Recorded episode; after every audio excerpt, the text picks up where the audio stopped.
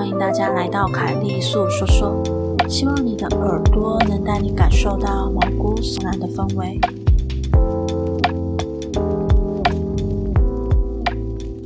那么故事开始喽。其实，在当警察之前，我对鬼神是不太相信的，算是有点铁齿的那种吧。虽然说我对未知的世界都保持着尊敬的态度。但我偶尔还是会好奇，到底有没有所谓鬼的存在。然而说也奇怪，也许是警察工作常常穿梭在生与死之间，使得我自身的磁场与环境出现变化。在我从警之后，开始渐渐的会碰到一些怪事情。活着的人会找警察协助，死去的那些灵魂也会。一线三与异色档案的 DK 在 Podcast 谈话节目中曾经聊到：什么样的人适合当警察呢？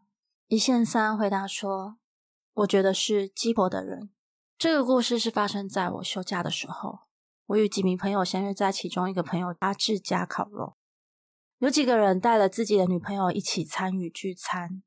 阿志家在南部的某个乡下村落内，距离市区有点远。大概二十到三十分钟的距离吧。他家里是透天别墅，附近都是农田。我们几个人碰了面，闲聊打屁了几句，便开始在空地上生活及准备食材。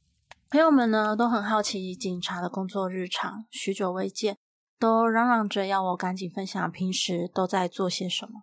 所以你真的会相信屋里的警察拿着枪跟歹徒对干吗？你碰过印象最深刻的案件是什么？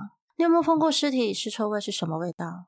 晚上执勤不会觉得毛毛的有点可怕吗？听了这些问题，我笑着一一的回答了。时间很快的转眼便来到了晚上，大概十点多吧。其中呢，我们有个朋友叫做阿翔，他从小就有阴阳眼，可以看到另一个世界的形体。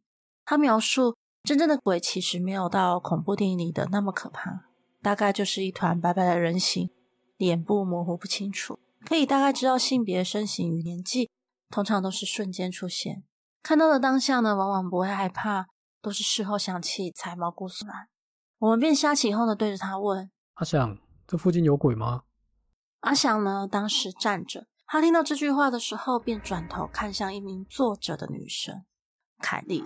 凯莉是其中一个朋友的女友，初次见面相处起来个性开朗，很好聊天，也会主动开话题融入我们。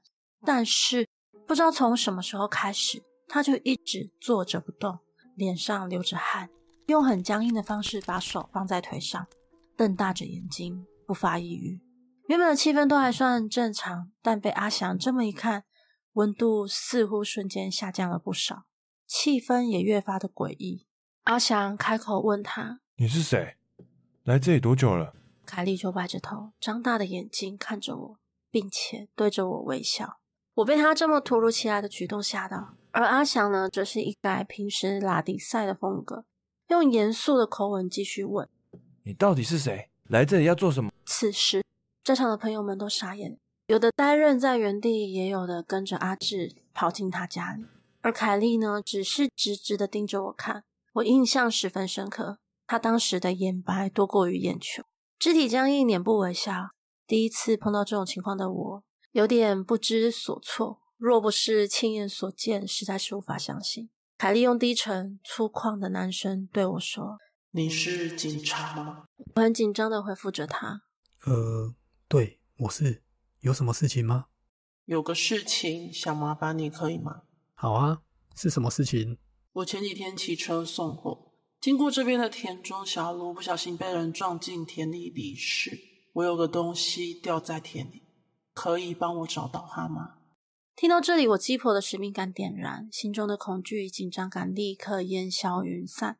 是什么东西？我帮你找看看。是一条项链，绿色的串珠项链。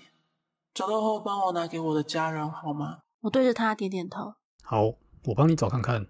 而凯莉在我点头后眨了几下眼睛，原本僵硬的身体恢复了正常，低沉的男生转回正常柔细的女生。在场的朋友几乎都愣在原地，嘴巴张得老大。阿志没多久就跑出来问到底发生了什么事。我立刻问阿志：“你知道这附近前几天有死亡车祸吗？”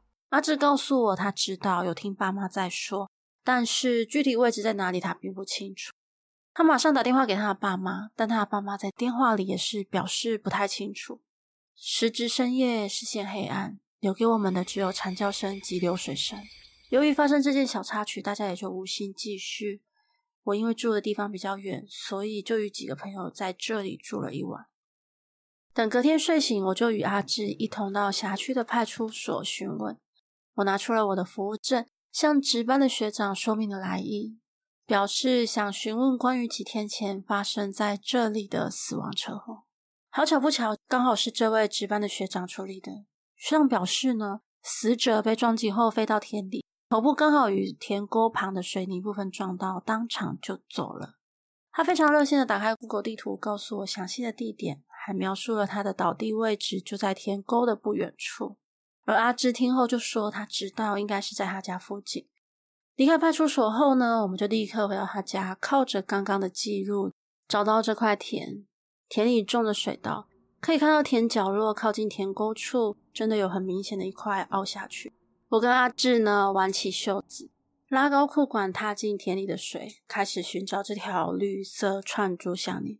果然，过没多久，我就在这附近找到这条绿色的项链。可能是因为受到撞击的关系吧，这条项链断成了两截。线上的串珠还有一些散落在旁，但整体而言看起来还算完整。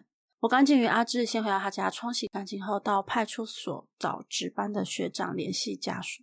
过没多久，一名老阿婆来到了派出所门口。我将这条冲洗干净后的绿色串珠项链递给她。她看到这条项链后就哽咽了起来，还没说出半句话，她已经先泪流满面。她说呢，这是她送给她儿子的。因为她儿子呢是送货员，常常需要东奔西跑，她希望这条项链可以为儿子带来平安。阿婆一边擦泪一边问我是在哪里找到这条项链的。我如实告诉他是在田里，他问我怎么知道在田里面的，我就把烤肉发生的怪事简单的讲了一遍给他听。阿婆难过的对我说：“真不知道该怎么说这个孩子，都离开了还记得我最怕鬼。好几次我在梦里看到他。”他都是站得远远的，我问他要干嘛，就瞬间醒了过来。结果他居然跑去找你。也许呢，是这条项链承载着孩子对母亲的思念与不舍，还有来不及的陪伴与关心吧。老阿婆对我们道了谢，便默默的离开了。我看着她渐渐远离的身影，随手拿起手机拨给我那爱碎碎念的老妈。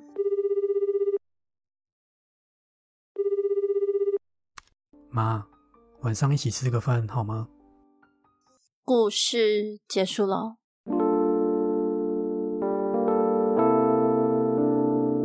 今天的节目就到这里喽，欢迎在 First Story 的留言区留言给我，也可以到 YouTube 或是 FB 粉专找我。下次你想听听什么故事呢？我们下次见喽。